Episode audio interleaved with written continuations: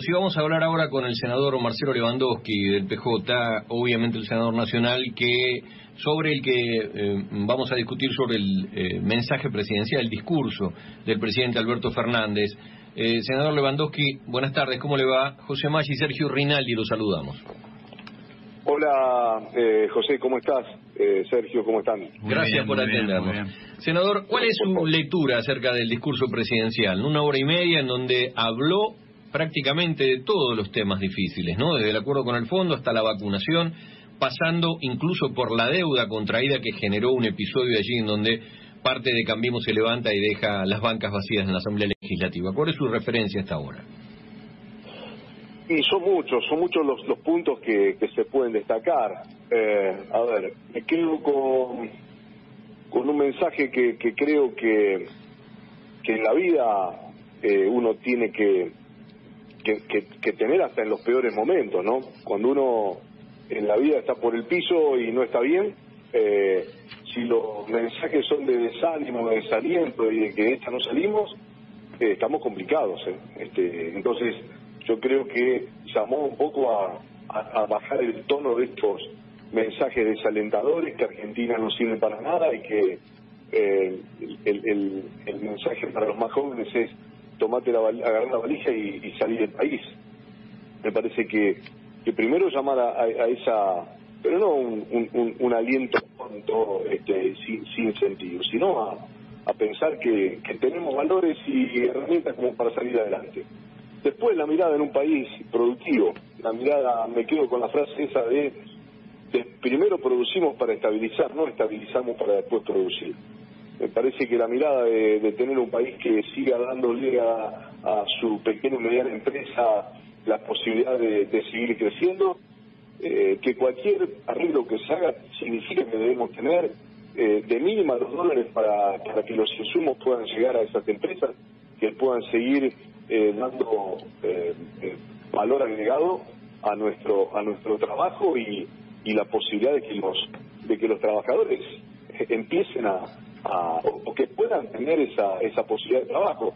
E indudablemente también se nombró, y, me parece que, eh, que, está muy bueno hacerlo, es en el sentido de que el salario de una vez por todas tiene que alcanzar para no solamente para tener trabajo, antes el trabajo era un ordenador, el que tenía trabajo tenía sus eh, posibilidades o sus condiciones mínimas satisfechas, hoy no está pasando eso y es un gran debe de nuestra de nuestra economía. Eh, se habló también de la justicia, un tema, eh, y, y, y, ahí se los aplausos porque eh, quedó demostrado una vez más que perdió el Estado parlamentario, lamentablemente, la creación de juzgados en nuestra región, que hubiesen y que servirían mucho a esta hora para combatir eh, los el narcotráfico, fundamentalmente, juzgados que se iban a crear en Rosario, en San Lorenzo, que tenía media sanción del Senado, y que el diputado se dejó caer y esas creaciones quedaron de lado porque iban de la mano de otras cuestiones que tienen que ver más con Comodoro Pi y, y que se minimizaron esas necesidades que teníamos, por ejemplo, nosotros en nuestra zona. Eh, y, bueno, eh, eh, el arreglo con el fondo creo que, que utilizó una frase que nosotros, al menos yo siempre digo, ¿no? No hay un buen acuerdo con el fondo, hay que ver cuál es el menos malo porque el problema es la deuda que nos dejaron y deuda inmanejable, que además se pidió y creo que fue el elemento que, hizo que muchos diputados del PRO se levantaran y se fueran, pero eh, explicar cómo debemos 45 mil millones de dólares y dónde está esa plata, porque si hubiésemos pagado deuda, o hubiésemos hecho obra pública, o hubiésemos hecho, o hubiésemos servido para el crecimiento de nuestras industrias, o obras de infraestructura fundamentales, bueno, este, eh, hubiésemos sabido dónde está esa plata. Esa plata no está y la debemos.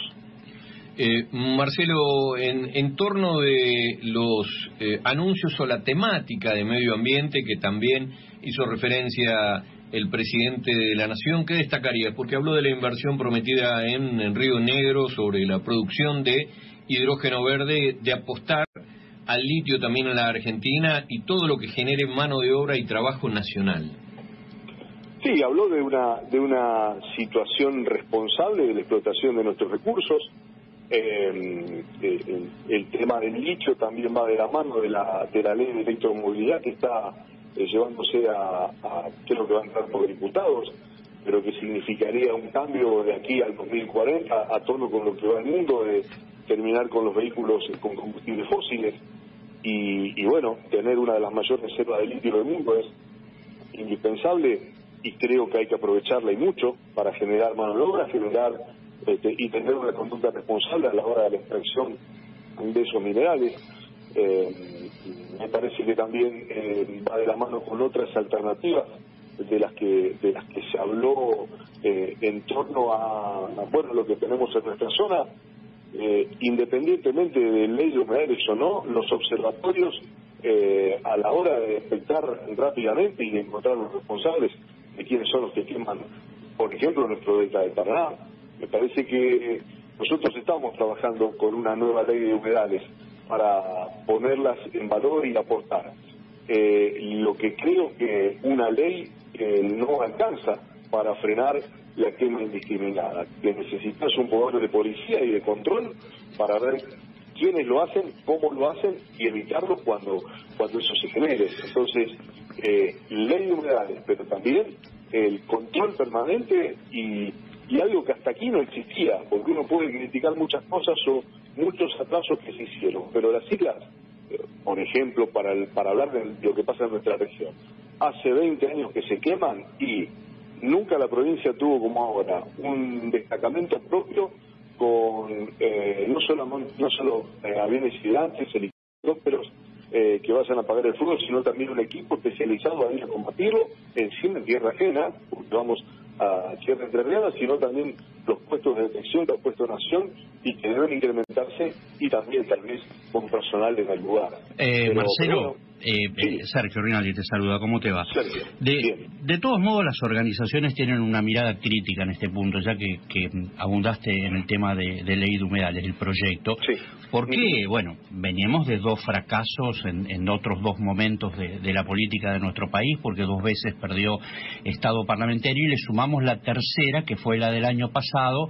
Eh, si bien mañana va a haber una actividad importante, lo hablábamos con el diputado Tonelli recién, a partir de que el proyecto se vuelva a presentar, presentar urge, urge. Yo entiendo que ha habido algunos progresos en materia de, del manejo del fuego, el Servicio Nacional, por, por todos los destacamentos que aquí se han instalado, pero urge, eh, me parece, Marcelo, eh, rápidamente una ley, porque es una herramienta fundamental como para contar con ella y para que protejamos definitivamente esto. Venimos de fracaso en fracaso. Esto es, me parece, el punto crítico de las organizaciones a, la tardanza en que tengamos esta ley. Sí, Sergio, yo coincido que tenemos que tener una ley y ordenarlo. Lo que pasa que a veces hay mucha confusión de creer que solamente los humedales son lo que tenemos en el, en el delta de Paraná.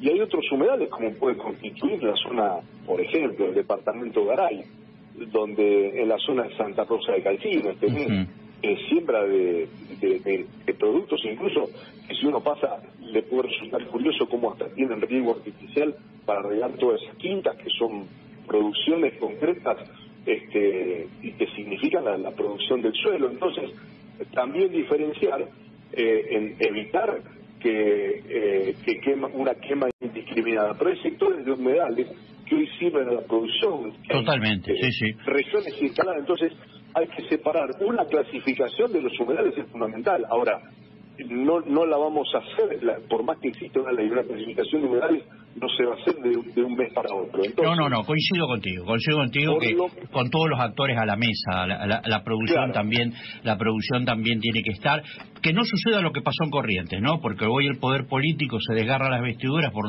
la, tragedia de Corrientes, pero el poder político correntino fue el que más palos en la rueda puso en el momento que el, proyecto de ley se, se gestaba o se trataba, ¿no? Totalmente, y nosotros en el mientras tanto tenemos en, cada región, eh, por lo menos evitar, por lo menos evitar, eh, y, creo que estos estos eh, focos de control o estos faros de control, como se los ha denominado, los tenemos que, incentivar y los tenemos que profundizar para evitar que esto siga ocurriendo y que tengamos una una este, una justicia que actúe rápidamente cuando cuando se detectan y, y se vea quiénes son los responsables.